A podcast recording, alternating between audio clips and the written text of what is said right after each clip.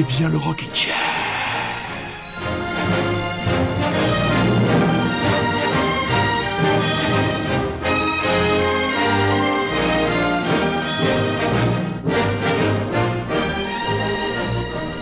Et oui, très chers auditeurs et très chères auditrices, bonsoir. Bienvenue, il est un petit peu plus de 21h sur les ondes de Radio Grand Paris. Bienvenue pour votre heure hebdomadaire de rock avec aujourd'hui une émission à la fois rock et une émission littéraire puisque nous aurons le plaisir d'accueillir Sophie dans quelques minutes pour sa nouvelle chronique de la peinte et la plume. Nous allons commencer par un anniversaire bandant un anniversaire rock'n'rollissime avec encore un, une des dernières grandes figures du rock'n'roll, Monsieur Iggy Pop, qui tout simplement cette semaine a fêté ses putains de 74 ans.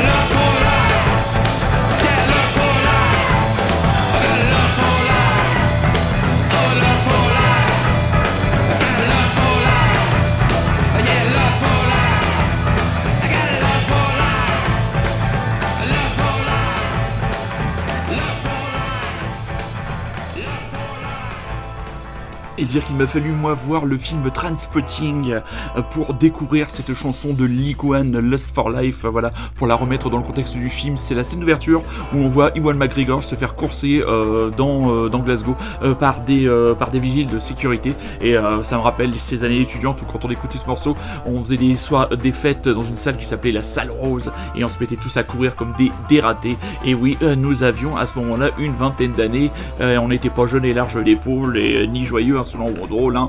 On n'attendait même pas que la bande nous frôle, même pas on again, comme dirait l'autre Pécor. Voilà donc, euh, on voulait démarrer cette émission avec donc un bon anniversaire à monsieur Iggy Pop qui doit être tranquillement en train de siroter un cocktail au bord de sa piscine en Floride. Une des sorties de la semaine, c'est l'album des Dinosaurs Junior, le groupe de Genesis. L'album sort, il s'appelle Sweep In Into Space. On vous en a déjà passé deux extraits. C'est de l'excellent rock à guitare, idéal pour vous les à miel.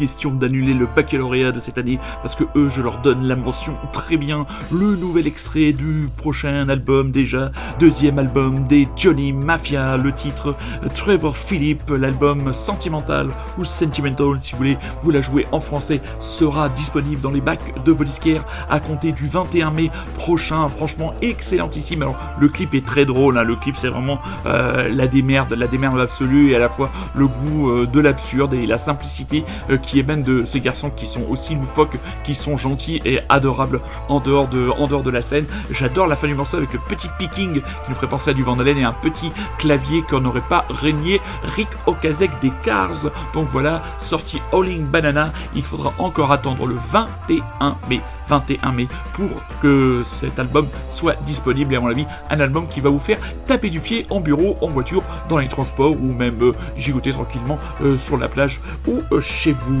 Avant d'attaquer la nouvelle version de La Pinte et la Plume, et alors que je l'entends s'égosiller à plein poumon et se chauffer la voix, les Polyphonic Spree reviennent dans l'actualité avec un nouvel album. L'album s'appelle Afflatus. Alors, remettons les Polyphonic Spree euh, tout simplement euh, dans leur contexte. Eh nous, on les avait découverts, enfin, je les avais découverts avec des potes aux Eurocaines de Belfort.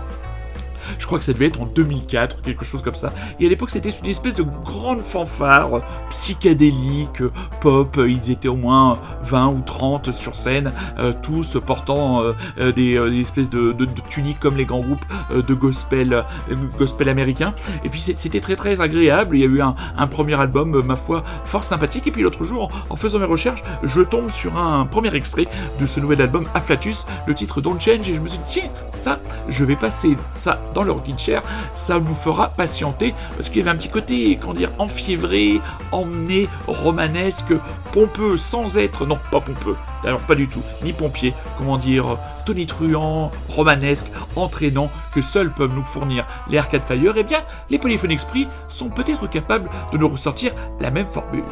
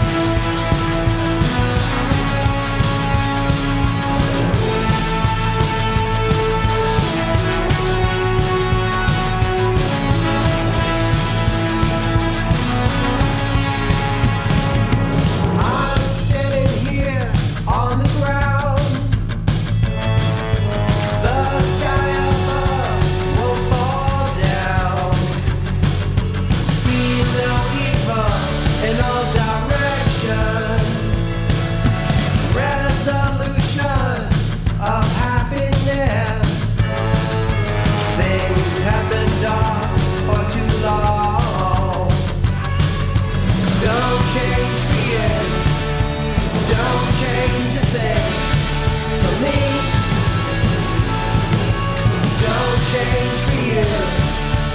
Don't change a thing.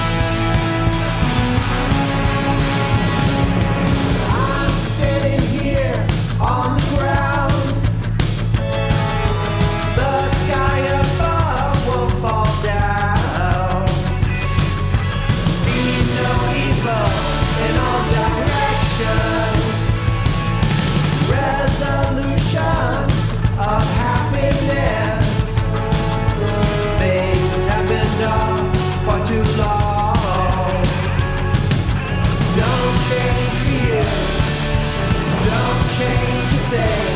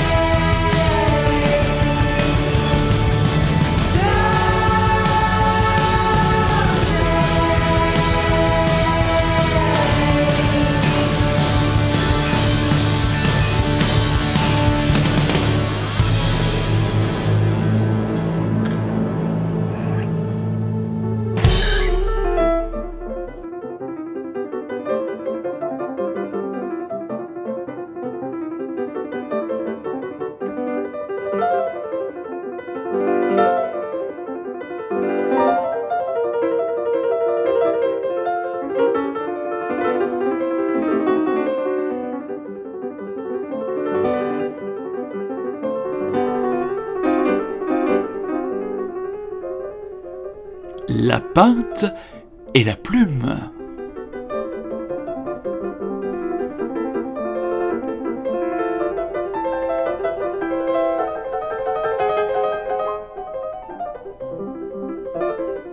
Et oui, cette peu, ce grand moment de culture au milieu de cette agitation rock'n'rollissime du Rockin' Chair avec le plaisir d'accueillir à nouveau dans notre émission notre illustrissime chroniqueuse littéraire. Bonsoir Sophie Ringeau.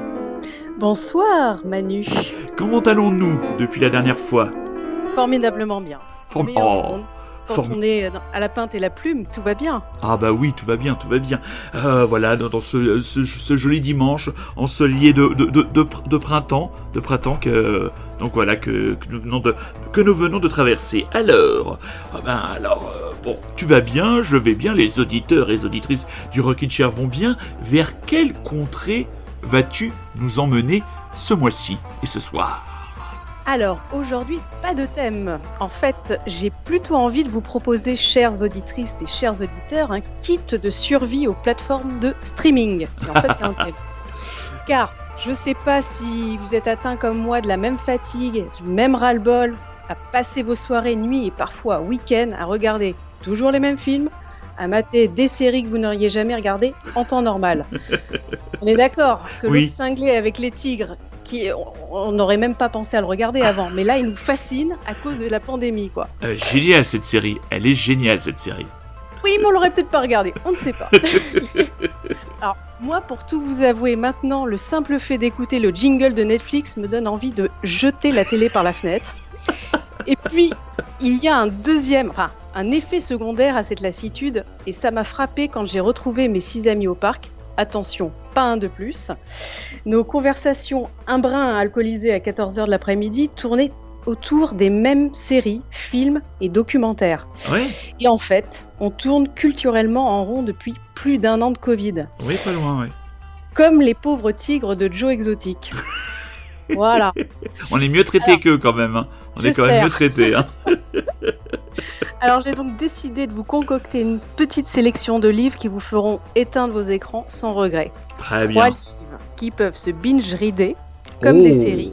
Jolie formule. Et qui vous feront... Merci. et qui vous feront briller en société au prochain pique-nique.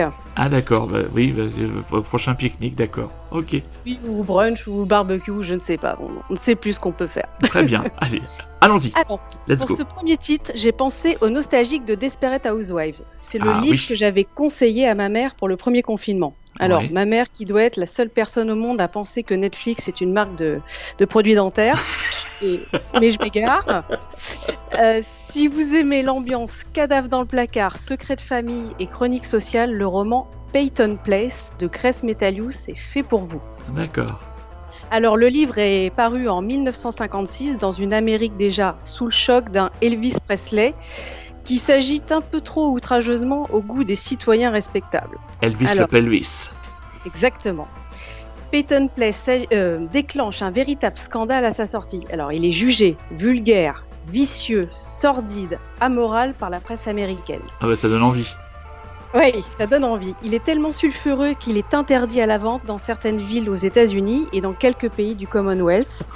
On le vire des bibliothèques, on le cache aux gosses. Et pourtant, 10 millions de copies sont écoulées. Et il y aura même une adaptation en soap euh, qui aura beaucoup de succès dans les années 60-70, mais c'est dans une version ripollinée et édulcorée et je vous le déconseille fortement. D'accord. Donc, Peyton Place. Alors, de quoi ça parle? L'histoire est située dans une petite ville fictive de la Nouvelle-Angleterre. Grace Metalius, sorte de Françoise Sagan-Trash, réalise une chronique corrosive de la vie de cette communauté, coincée entre deux églises. Alors les, paysages sont idylliques, dans les rues chics se croisent les notables, dans les moins chics les autres se toisent. Et Metalius, bien avant euh, Desperate Housewife, prose un tableau cru et minutieux des inavouables secrets de cette communauté. D'accord. Et comme à Wisteria Lane, les signes extérieurs de normalité et de respectabilité sont bien sûr présents, mais sous ce vernis d'hypocrisie se cachent les rapports de force et les prises de pouvoir. Et femmes et enfants des classes sociales défavorisées sont évidemment les humiliés de ce jeu pervers. Donc au centre de ce roman, il y a deux amis que tout devrait séparer. Alison Mackenzie, petite fille, au rêve étouffé par l'étroitesse d'esprit des petites villes, et Selena Cross à la sombre beauté des gitanes. Alors Alison vit dans une froide maison des beaux quartiers, et Selena survit dans une misérable cabane de la zone. D'accord. Metalios, euh, Metalius, Metalius, qu'est-ce qu'il me prend? Metalius évoque des sujets brûlants, sexualité, inceste, viol, on est en 56, hein, avortement. Mais elle évoque aussi le déterminisme social, comme dans cet extrait que je vous ai sélectionné où on- où l'on entend la voix de l'institutrice qui observe ses élèves. Dans ces moments de grande lassitude, elle avait l'impression de livrer contre l'ignorance un combat perdu d'avance. Elle était écrasée par une impression d'impuissance et de futilité. N'était-il pas futile en effet de tarabuster un garçon jusqu'à ce qu'il eût retenu les dates de la grandeur et de la décadence de l'Empire romain, alors que ce même garçon, au plus tard, gagnerait sa vie en trayant les vaches, comme l'avaient fait avant lui son père et son grand-père. Était-il logique de faire entrer de force des fractions décimales dans la tête d'une fille qui, finalement, n'aurait besoin de chiffres que pour compter le nombre de mois de chaque grossesse? Boum. Boum. Peyton Place est un roman sidérant de maturité subtile et d'intelligence littéraire et vous pouvez l'acheter chez euh, en édition poche chez 10-18. Très bien, c'est noté, chef. C'est noté. Alors, nous allons à présent aborder un registre très différent, la dystopie. Alors, Oui. c'est beaucoup traité en série. Donc, Oui. euh, on connaît euh, Black Mirror, La Servante écarlate, Tout à fait. il y en a beaucoup. Mhm. Mais je vais tout de suite, on va faire un tout petit jeu. Je vais tout de suite commencer par un extrait. C'est extraordinaire à quel point les instincts criminels sont vivaces chez l'homme. Je le dis sciemment, criminel. La liberté et le crime sont aussi intimement liés que, si vous le voulez, le mouvement d'un avion et sa vitesse. Si la vitesse de l'avion est nulle, il reste immobile. Et si la liberté de l'homme est nulle, il ne commet pas de crime. C'est clair. Le seul moyen de délivrer du crime, c'est de le délivrer de la liberté. Est-ce que tu as euh, une petite idée de d'où peut être extrait ce livre Philippe Cadic?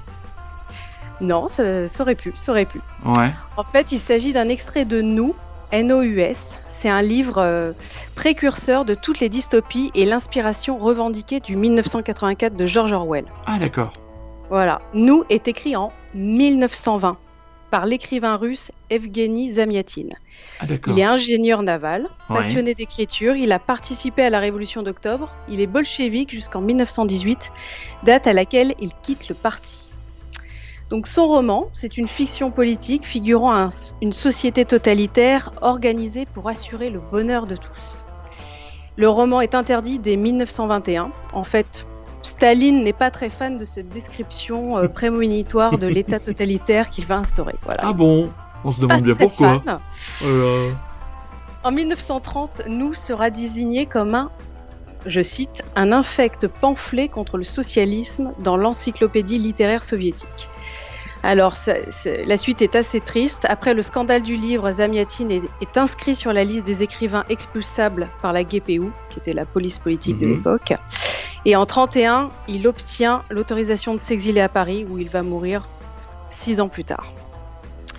Et son livre va, va connaître un destin éditorial pardon, compliqué, dont je vais vous épargner les détails, juste pour vous dire que le lecteur soviétique ne découvrira ce chef-d'œuvre qu'en 1988. à la perestroïka, Oui. quoi. Au moment de la Voilà. Ouais. Exactement. Ouais. En fait, il s'agit d'une pépite littéraire méconnue qui est vraiment euh, à l'ombre de 1984 d'Orwell et du meilleur des mondes de Aldous Huxley. Mhm. Et Zamyatin, c'est a une écriture très particulière. Il plonge le lecteur dans une sorte de, de long poème. Alors c'est un peu déroutant, mais il faut s'accrocher le- le- le- parce que le style est brutal, arythmique, saccadé. Et l'histoire, c'est le héros qui s'appelle D503. Il est un ingénieur qui travaille sur un vaisseau spatial nommé l'Intégral. Il est censé convertir les, est- les extraterrestres à un bonheur imposé. Mhm. Alors dans ce monde, les mathématiques règnent sur tout, même sur la poésie. Mais au fur et à mesure qu'avance l'intégrale, D503 se rend compte qu'il est davantage tenté par un monde où la liberté de choix existe encore. Nous est le journal écrit dans l'angoisse par un homme du futur, épris de clarté, mais assailli par le chaos. Et je m'arrête ici pour ne rien divulgacher, il faut vraiment Voilà, le suspect, enfin, l'issue est, est importante. Voilà, je n'en dis pas plus. Ne, dival... ne divulgachons point. Pas. Voilà, il faut sans plus attendre découvrir cette fable mordante et subtile, récemment sortie dans une nouvelle traduction chez Actes Sud. Ouais. Et c'est la première fois de sa version originale, le russe, au français. Très Voilà. bien. Très bien, très bien. Eh bien, moi, j'ai une petite pastille musicale à te plaire. Je ne la présente pas. Tu vas la reconnaître dès les premières notes.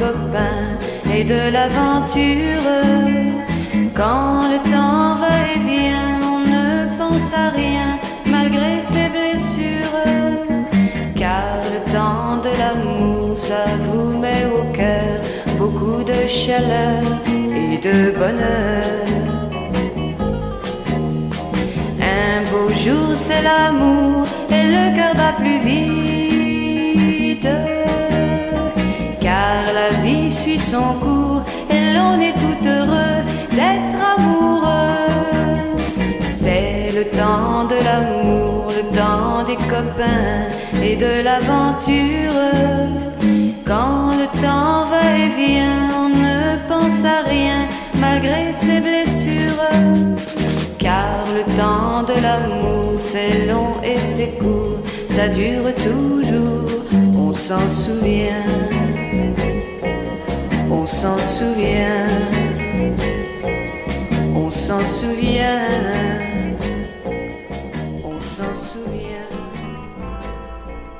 Bah, nous aussi, on s'en souvient. Françoise Hardy, le temps de l'amour. N'est-ce pas merveilleux? C'est merveilleux, petite euh, pépite euh, qui n'est Intemporelle. jamais altérée par le temps. Ah bah non, totalement intemporel et que moi j'avais véritablement euh, redécouverte dans le film de William, William S. Anderson, Moonrise Kingdom. C'est vrai que je j'avais dans où on voit ces, ces deux jeunes deux jeunes amoureux, deux jeunes préadolescents euh, qui fuguent et qui passent leur temps à écouter cette chanson sur leur leur tourne-disque transportable, chanson admirable et euh, qui nous amène directement vers le troisième choix.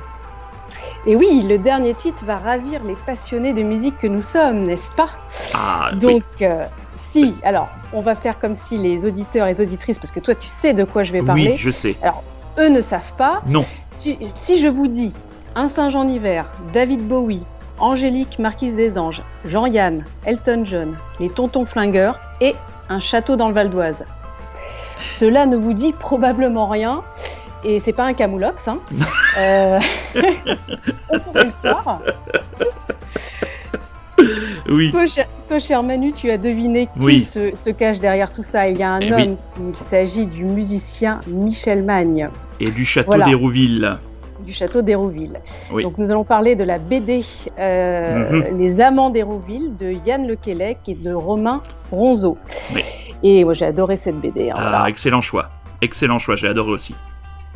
Et voilà, on va un petit peu en parler parce que Oui. on va, on va revenir sur, euh, sur, euh, sur Michel Magne. Mhm. La BD reconstitue le destin incroyable et foutraque et vraiment, moi j'ai trouvé digne d'une série. Ça peut faire Ah une oui, excellente série. ah oui, c'est clair. Ah oui.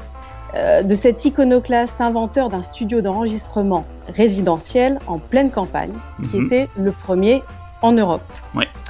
Alors, toute la biographie de Magne est distillée dans cette passionnante BD et l'on ne s'ennuie alors pas du tout. Non. Euh, Magne, d'abord cancre absolu, on le voit accéder par son génie musical à une renommée internationale. Et quand il ne fait pas les 400 coups avec Françoise Sagan, euh, Magne compose de la musique d'avant-garde provocante. Euh, il va faire des expérimentations euh, complètement farfelues. Et il va aussi créer plus de 200 musiques de films. C'est Mhm. hallucinant. Ça, je ne le savais pas avant de lire la BD. Oui, moi non plus. Et alors, moi, ce que j'ai beaucoup aimé, c'est sa silhouette noire, presque sans visage, qui Oui. est comme, euh, voilà, qui figure euh, l'homme de l'ombre qu'il a toujours été. Mhm. Et cette silhouette très saute à chaque page qu'on tourne, on dirait un petit, un petit diablotin. Exactement. J'ai trouvé euh, que c'était assez, assez percutant comme, comme image. Et ce que j'ai aimé aussi, c'est ce mélange. Enfin, j'ai trouvé que Le Quélec et Ronzo mélangeaient avec virtuosité les photos d'archives Oui. avec le dessin. Ouais. C'est très, très, très, très bien réussi. Photos d'archives d'ailleurs qui ont été données par sa femme, qui a été Exactement. pleinement, euh, pleinement euh, euh, participante à, les- à la création du projet. Ouais. Tout à fait. Et l'histoire, en fait, s'attache à un épisode particulier, c'est celle du château d'Hérouville, dont, dont nous avons déjà parlé. Mhm. Et euh, donc Magne achète ce château dans, les- dans les années pardon, 60. Et ce- il va y avoir un incendie qui fait que Magne perd toutes ses créations. C'est absolument dramatique. Mhm. Mais il réussit à rebondir, il fait renaître de ses cendres le château et il réussit son pari en créant un studio où se précipitent stars françaises et internationales. Alors on va pas tous les citer, mais il y a Johnny Hallyday, les Bee Gees, Eddie Mitchell, Higelin, je crois, pour Oui. finir, Elton John. Eh oui. Ils se croisent dans ce lieu extraordinaire où on travaille avec le meilleur matos de l'époque, Mhm. où on mange sans compter, on baise, on boit, on chante. Bref, la vie, quoi. Alors moi, j'ai- adoré une scène. Il y a une scène hallucinante où le Grateful Dead euh, Oui. donne un concert aux habitants du village en Excellent, 71, oui. le jardin Génial. du château. Voilà. Ouais. Alors c'est une fête démentielle où alors les forces de l'ordre et les pompiers finiront à poil dans la piscine. Le préfet. Le préfet. Le préfet. En fait, il y a une explication derrière tout ça. C'est les membres du groupe californien avaient aromatisé le pinard au LSD. Donc, euh, pas très surpris. Et alors, moi, je, je voulais pas le croire. Je me suis dit, c'est pas possible. C'est pas possible cette anecdote. Et je- j'ai vu dans les archives de l'INA, on peut même trouver sur YouTube, il y a la captation de ce, de ce concert. Et donc, vraiment, le, le Dead est vrai- vraiment venu euh, jouer euh, pour le préfet euh, du Val d'Oise. Ah ouais, ouais, ont, ont ils ont joué dans le parc du château pour 400 personnes. Ils ont joué toute la nuit, quoi. C'est hallucinant, quoi. Hallucinant. Magique, magique. Ah ouais, ouais, c'est clair. Mais bon, tout ça va pas très très bien se finir. Hélas. Michel Mang dira dans son autobiographie Hérouville était trop beau pour être vrai, attirait trop de convoitises, trop de jalousie et je fus puni d'être heureux. Ouais. Voilà. Piètre gestionnaire, Magne va perdre le château et finira ruiné avant de se suicider dans une chambre d'un. Ouais. Mais nous garderons en tête sa musique, son génie et sa grande histoire d'amour avec, tu en as parlé, Marie-Claude Calvé, Oui. sa femme, qui est le fil conducteur des Amants d'Hérouville, donc tel Georges Sand et, et Frédéric Chopin. Ouais. Moi, j'ai trouvé ça très émouvant Mhm. et surtout très palpitant. Ouais. Et c'est chez Delcourt. Ah oui, Voilà. c'est une. Alors là, très chers auditeurs et très chères auditrices, on avait déjà eu le bonheur d'en parler et j'ai été très heureux euh, euh, quand Sophie, euh, entre guillemets, elle me l'a pas proposé, mais quand j'ai vu le choix du morceau qu'elle voulait, qu'elle voulait passer, qu'on a écouté, j'ai tout de suite compris qu'elle allait nous parler de cette, de cette bande dessinée, cette bande dessinée qui est un véritable carton. euh, que moi Ouais. j'avais découvert via une chronique de la charmante Ambre Chalumeau dans Quotidien, que j'avais acheté le lendemain, que j'avais dévoré, et la première personne à qui j'ai pensé en, refermant le bouquin, j'ai dit ça il faut que j'en parle à Sophie, il faut qu'elle le lise, elle va adorer. Donc voilà, c'est The, the is bouclé. Et on me l'a offert le week-end dernier. Moi, j'en avais jamais entendu parler et Ouais. euh, je l'ai mangé en une soirée. Voilà. Ah bah oui, eh c'est oui. c'est passionnant. On a envie de redécouvrir euh, vraiment euh, Michel Magne. Moi, je connaissais Michel Magne par ses musiques, mais je savais pas qu'il était derrière le château d'Hérouville. Donc, c'est encore plus. C'est absolument dingue sa vie. On aurait voulu créer un personnage comme ça, ça aurait été Ah oui, impossible. ah oui c'est romanesque. hein. C'est impossible. c'est- romanesque C'est romanesque. totalement. Puis alors moi qui Et suis même un si vous fichez de la musique, c'est Oui, exactement. Exactement, exactement. Et puis alors moi qui suis fan du tonton des fan des tontons flingueurs, honte à moi, je ne savais pas que c'était lui qui avait fait la musique. Et oui, J'apprends ça, je fais mais j'ai ah et donc depuis je ne l'écoute plus de la même façon. Et donc tu as décidé de rajouter une pastille musicale de ton choix, une composition euh, de Michel Magne. Je te laisse oui. nous la présenter. Oui, il s'agit de la bande originale, de la musique principale du compartiment de sueur de Costa Gavras. Et je vous invite aussi à voir ce film. C'est, il y a un casting incroyable. Je vous en dis pas plus. C'est, la musique est, est d'une modernité euh, pff, époustouflante. C'était visionnaire. hein. Année de sortie du, euh, du Je film. l'ai pas. Je l'ai pas, tu Piégé, me prends au dépourvu. Tu me prends piégé. des- Allez, on s'écoute bêtises, donc on l'écoute déjà. et on se reparle euh, après. On se reparle voilà. après.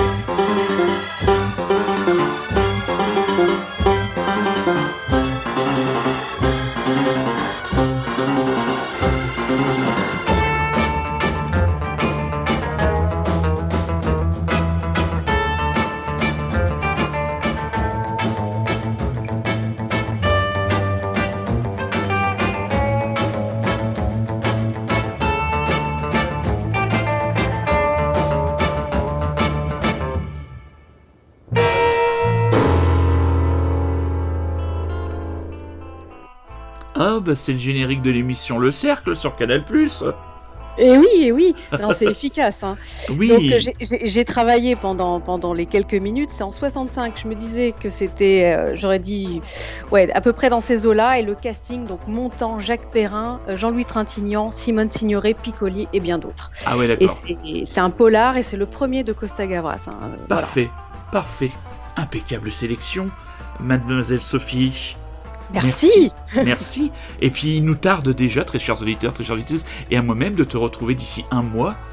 Donc pour une nouvelle, une nouvelle sélection. Et on est d'accord, allez acheter Les Amants d'Hérouville. C'est chez Delcourt. Même si vous n'y connaissez que chi au rock'n'roll des années 60-70, le caractère romanesque vous emportera. Exactement. Très bien. Bisous ma Sophie. À très Bisous. bientôt. Au revoir.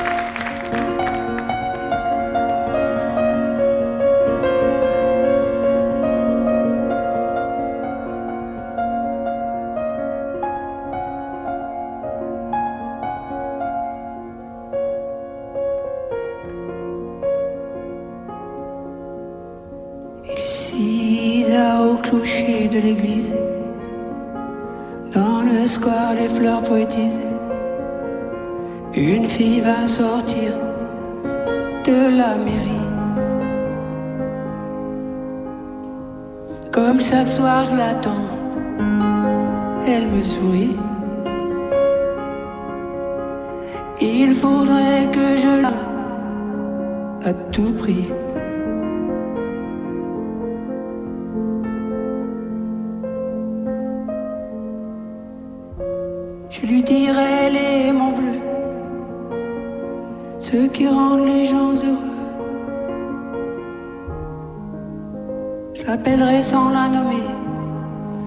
Peut-être démodé.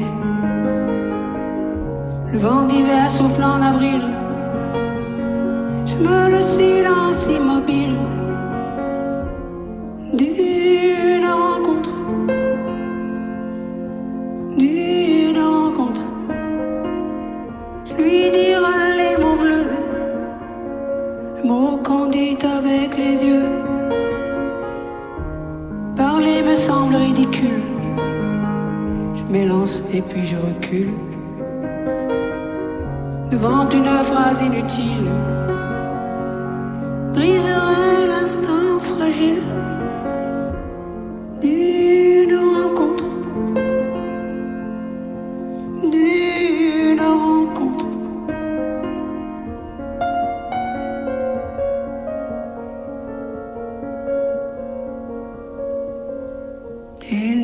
plus d'horloge, plus de clocher.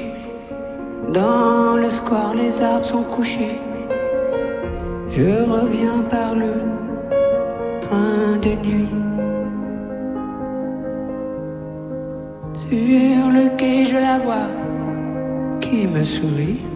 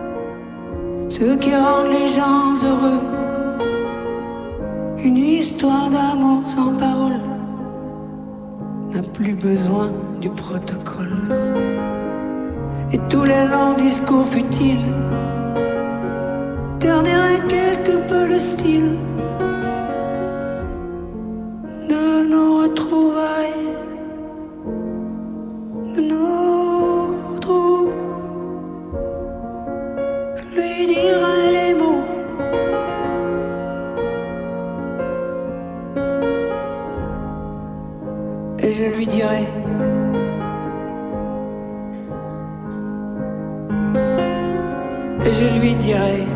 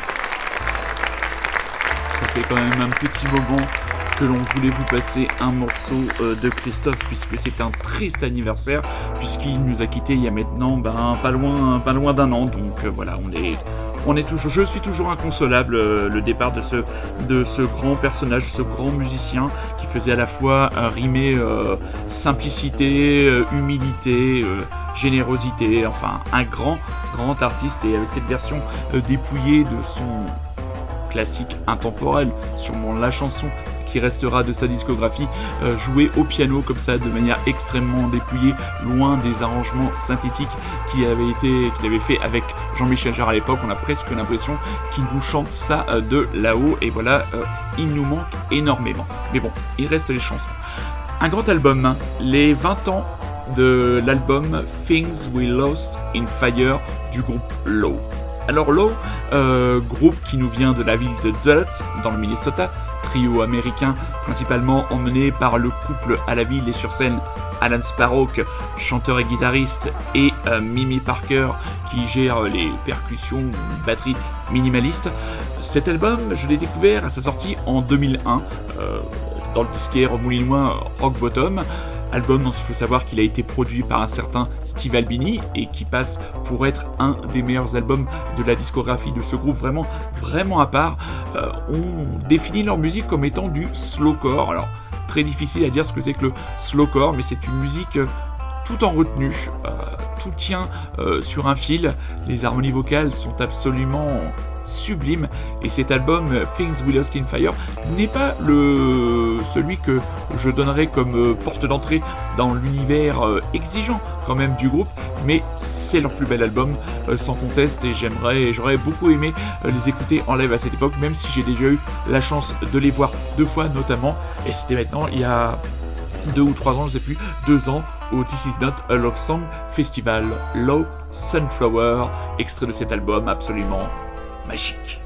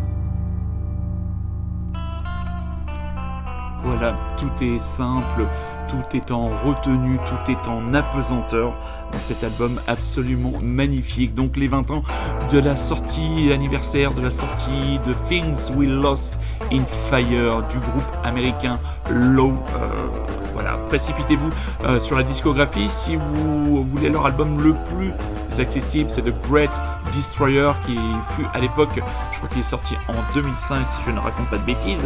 Euh, que me dit, que me dit, que me dit mon ordinateur Mon ordinateur, oui, 2005, The Great Destroyer. L'album est le plus accessible, il était sorti même chez Sub Pop, pour vous dire, et je les avais vus à cette occasion euh, au printemps de Bourges. Euh, donc voilà, j'ai eu la chance de voir ce groupe deux fois, donc, mais cet album de, de l'eau, précipitez-vous, on va se quitter avec un autre morceau. Juste avant, remercier encore une fois Sophie, vous retrouverez les informations des livres, ouvrages qu'elle a chroniqués ce soir sur la page Facebook quand le podcast de l'émission euh, sera euh, publié par l'intermédiaire de l'action, comment dire, euh, rapide et toujours pointue de mon ami super résistant que j'embrasse. Dans deux semaines, nous aurons le plaisir de recevoir mademoiselle Sylvia Ansel. On parlera un peu de littérature, on parlera aussi beaucoup de musique puisqu'elle est actuellement en pleine écriture de son nouvel album, donc une nouvelle invitée à venir dans deux semaines dans le Rockin' Chair parce que voilà, le Rockin' Chair lui ne connaît pas les jours fériés, ne connaît pas les week-ends de trois jours, ne connaît pas les vacances, il est là tout simplement tout au long euh, de l'année, de la saison et on est encore ensemble mes amis pour encore un peu plus de deux mois. Euh, je vais vous souhaiter une excellente soirée une excellente journée, une excellente ce que vous voulez. Prenez soin de vous, soyez curieux, c'est un ordre, et n'oubliez pas que je vous aime follement et je pourrais même rajouter cette semaine tendrement.